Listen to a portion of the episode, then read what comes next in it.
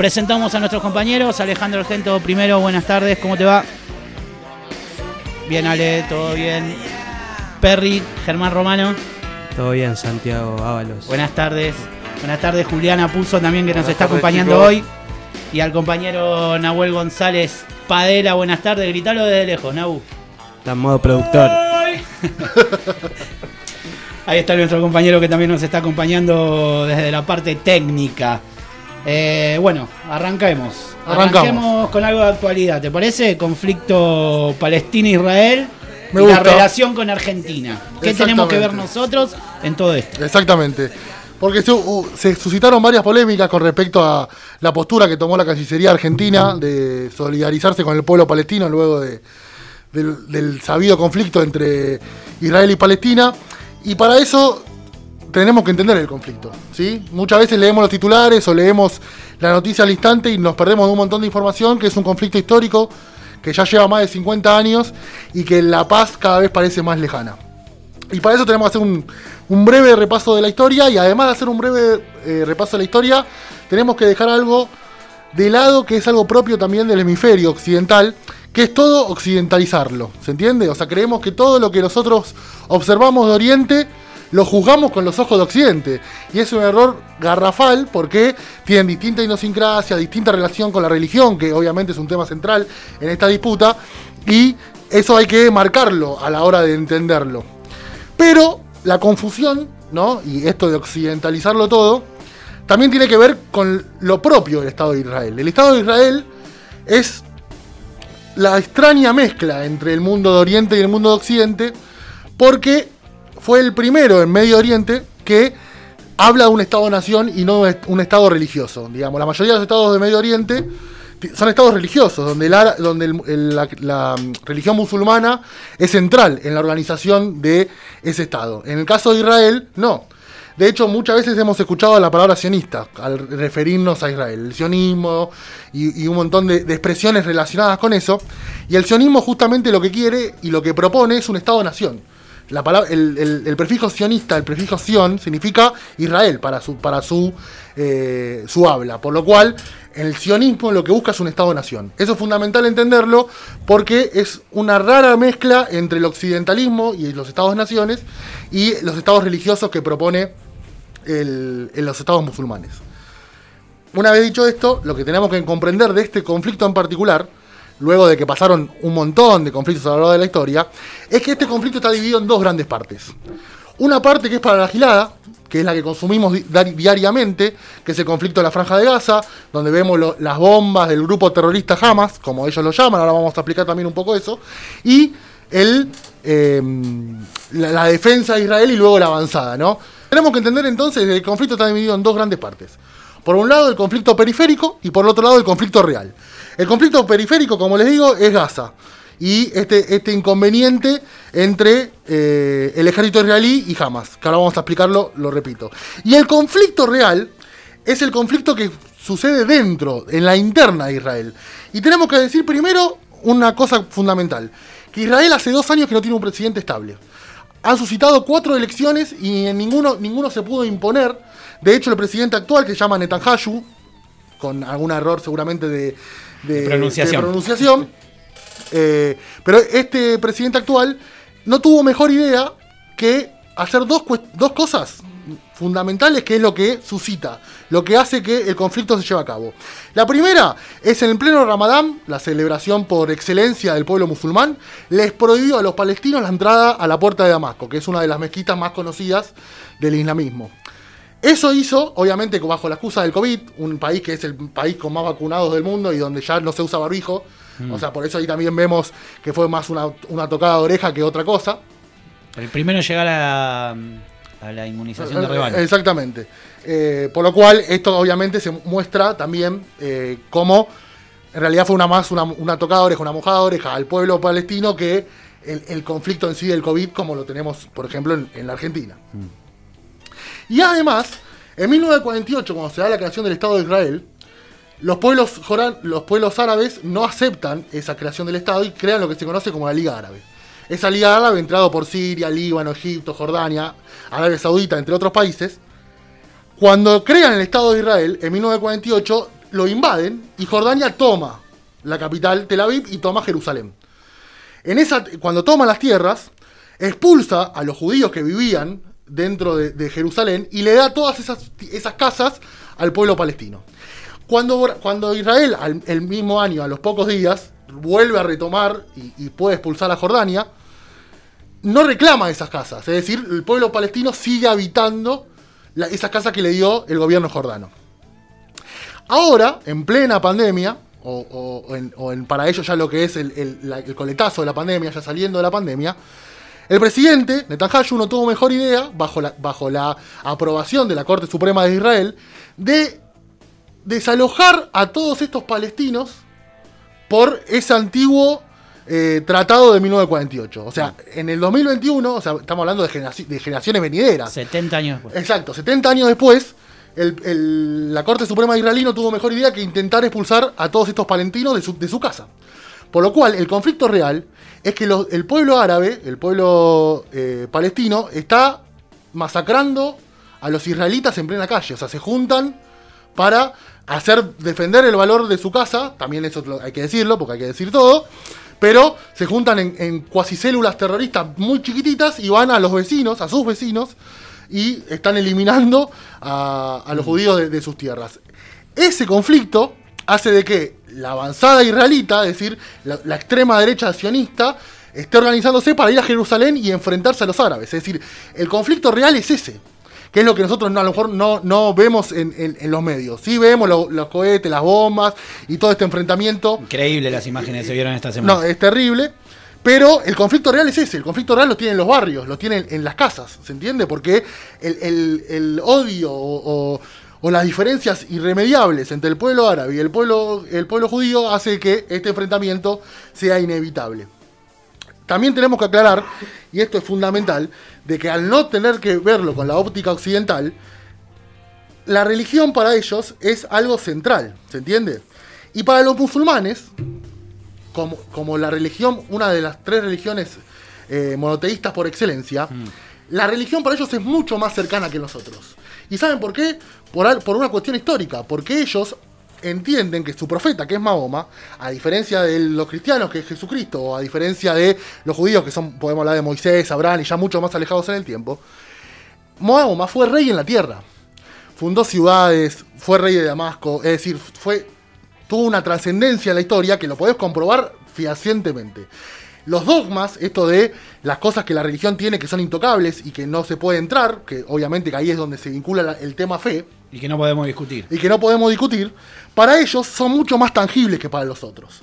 Por lo cual se aferran muchísimo más a la religión y crean, como le dije, estos estados que son completamente religiosos.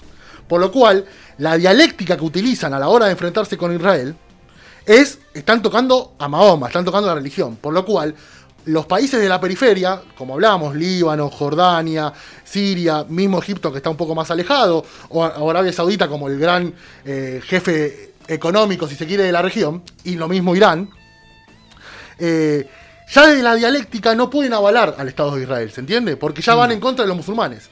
A diferencia de a lo mejor los otros, no tanto los judíos, pero sí los cristianos, que entienden la religión como algo más espiritual, si se quiere, y no tienen tanta, tanto arraigo, Ahí la diferencia está en el pueblo común, en la gente común, que entienden que la cercanía es fundamental. El problema que tenemos nosotros como Occidente es que en la dialéctica nuestra la maneja Estados Unidos, que fue el gran aliado estratégico para que el Estado de Israel sea Estado a partir de 1948. Por lo cual, todas las cosas que nosotros oímos y repetimos es una dialéctica ya impuesta por Estados Unidos. ¿Se entiende? Entonces, en, en ese contexto nosotros tenemos que comprender que todo lo que escuchamos, ya viene trabajado. Ya viene con una línea claramente bajada.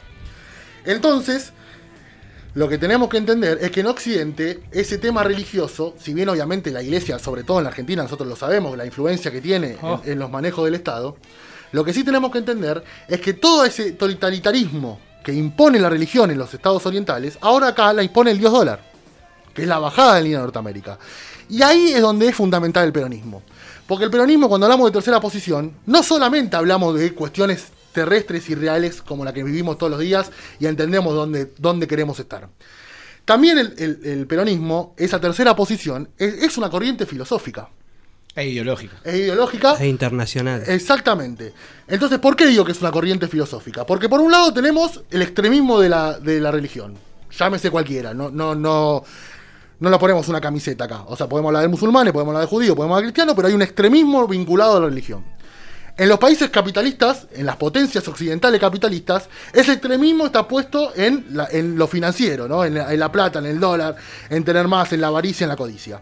¿Qué es lo que propone el peronismo? Justamente la gran síntesis entre ambos, que es el humanismo. Es no darle tanta, tanta extremismo a lo religioso, obviamente con la libertad de culto como la Argentina lo, lo tuvo de, desde antes del peronismo, también hay que decirlo, y no el extremismo tampoco de la plata. Entonces el humanismo es una gran síntesis que el peronismo propone para el mundo. Y obviamente el máximo exponente hoy que tenemos de esa gran síntesis es el Papa Francisco. ¿Se entiende? El Papa Francisco quien lleva a cabo esos, esos intentos de cambio en la iglesia. Lo que tenemos que entender es que no podemos apurarlo. No podemos pretender de que un día para el otro la cosa cambie. Es un cambio muy paulatino, muy a largo tiempo, con muchísima resistencia y que y con, y con, la, desventaja para él, por lo menos en el caso de Argentina, de la lejanía, ¿no? Porque los obispos, los cardinales y todo, después toman la postura que quieren y no van a a pedirle permiso al Vaticano. Por lo cual la resistencia es mucha. Pero por lo menos con los mensajes, también de solidaridad, solidaridad para el pueblo palestino, entendemos que es un camino claro el que tenemos que ir y es una reforma que la iglesia también es una discusión que tiene que dar. No en el extremismo, como hablamos de Oriente, pero la influencia del Occidente sigue siendo mucha, por lo cual es una, una resistencia que tenemos que ver cómo, cómo, activa. Y en el caso de la Argentina, eh, con que la cancillería se, se, se mostró, se proclamó. se proclamó solidaria con el pueblo palestino y que tuvo también su represalia del pueblo de Israel. Igual Alberto cuando estuvo hace poco en la zona de Oriente dijo que él rezaba por la paz y era un activista de la paz. A nosotros como peronistas y como argentinos, pero ponele que como peronistas solamente, es una obligación histórica estar del lado del más débil. O sea, no podemos hacernos los, los boludos, los otras, tenemos que estar siempre del lado del más débil, porque las mismas cosas que le pasa al pueblo palestino, con otras formas, con otro hemisferio, son las cosas que nos pasaban a nosotros en toda nuestra historia. Potencias que intentan, bajo la fuerza militar, bajo la fuerza política, bajo la fuerza económica, imponer sus costumbres y sus ideologías dentro del continente. Mediática lo, también. Obviamente. Entonces es una obligación. Y cuando ahora en los medios argentinos escuchamos un montón de, de, de personas avalar o estar, ser pro, pro Israel, lo que no nos cuentan y lo que no nos informan es justamente todo este progreso que Israel hizo para que el pueblo palestino reaccione. Y cuando hablamos de Hamas como grupo terrorista, un, una dialéctica clara, clara de lo que es el hemisferio occidental y obviamente clara de Estados Unidos, tenemos que comprender que son los que gobiernan Palestina. Es un partido político que empezó como un, como un movimiento paramilitar, es verdad. Pero Israel, cuando no era un Estado, tenía los mismos, los mismos eh, grupos guerrilleros que atacaban al Reino Unido. O sea, imagínense que estamos hablando de, una, de las principales potencias del mundo. Cuando era el, el, protector de la zona, los atacaban para pedir la, la creación del Estado de Israel. Es decir, las mismas cosas que le hicieron, ellos lo están haciendo.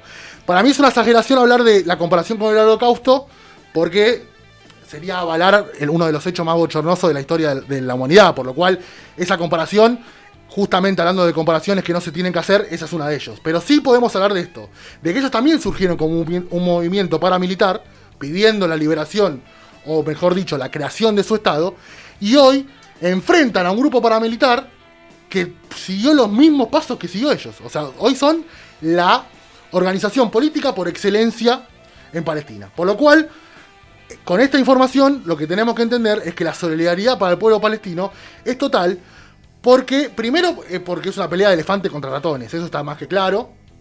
El 90% de las bombas que Palestina tira son rechazadas por, por la defensa de hierro, los Iron, no sé cuánto, que, que es la, la, forma que tienen de, de ah, terrible, ese escudo invisible Ah, que antimisil. tienen que donde los misiles Ah, antimisiles donde exacto. los misiles lo pasan directamente ya se activa otro misil que en el aire pff, Exacto, es, un- es una locura. El mismo que tiene Estados Unidos. Exacto, obvio. Que tiene hasta el avión presidencial. O sea, Estados Unidos, obviamente. es Estados Unidos y Israel lo mismo con distintas banderas Exactamente, Exactamente. exactamente. Es una, es una forma de control de la zona de Medio Oriente luego de la Segunda Guerra Mundial para evitar el próximo conflicto, porque Estados Unidos vio venir eso. esa es otra causa para ponerse al lado palestino Exactamente, exactamente.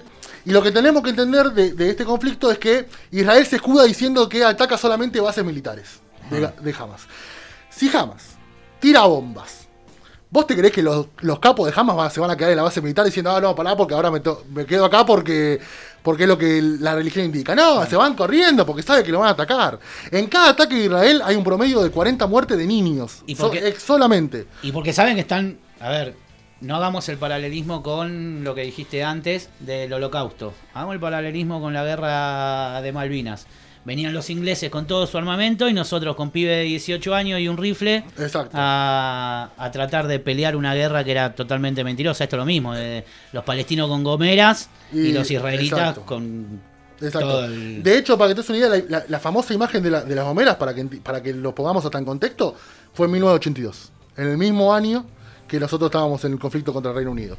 Además, también ya para ir cerrando, tenemos que entender de que eh, Israel en Gaza, que es digamos la zona por excelencia de Palestina, piensen también de que empezaron con 50 y 50 y ahora son 72 y 23, la cantidad de, territorio para cada uno. Hoy, hoy Palentina actual es solamente Gaza y Cisjordania, que la zona justamente de Justamente la franja de Gaza tiene 60 kilómetros en extensión y 2 millones de habitantes. Y bueno, ¿y qué hizo, qué hizo Israel? Construyó un muro, estilo Trump ah, con México, y está totalmente incomunicada. Es una zona que pasa muchísimas perunias, pero no solamente perunias de económicas, perunias hasta de agua. O sea, eh, hay una, una falta de, aula, eh, de agua alarmante para el pueblo palestino. Entonces, claramente esto de no hagas lo que no te gusta que te hagan, en Israel no se estaría explicando de la mejor manera y que yo personalmente, y creo que todos acá también, celebro la actitud de, de la Cancillería Argentina, que que en algunos temas le pedimos también que tenga un poco más de participación, con lo que pasó con el Grupo Lima, con Venezuela y,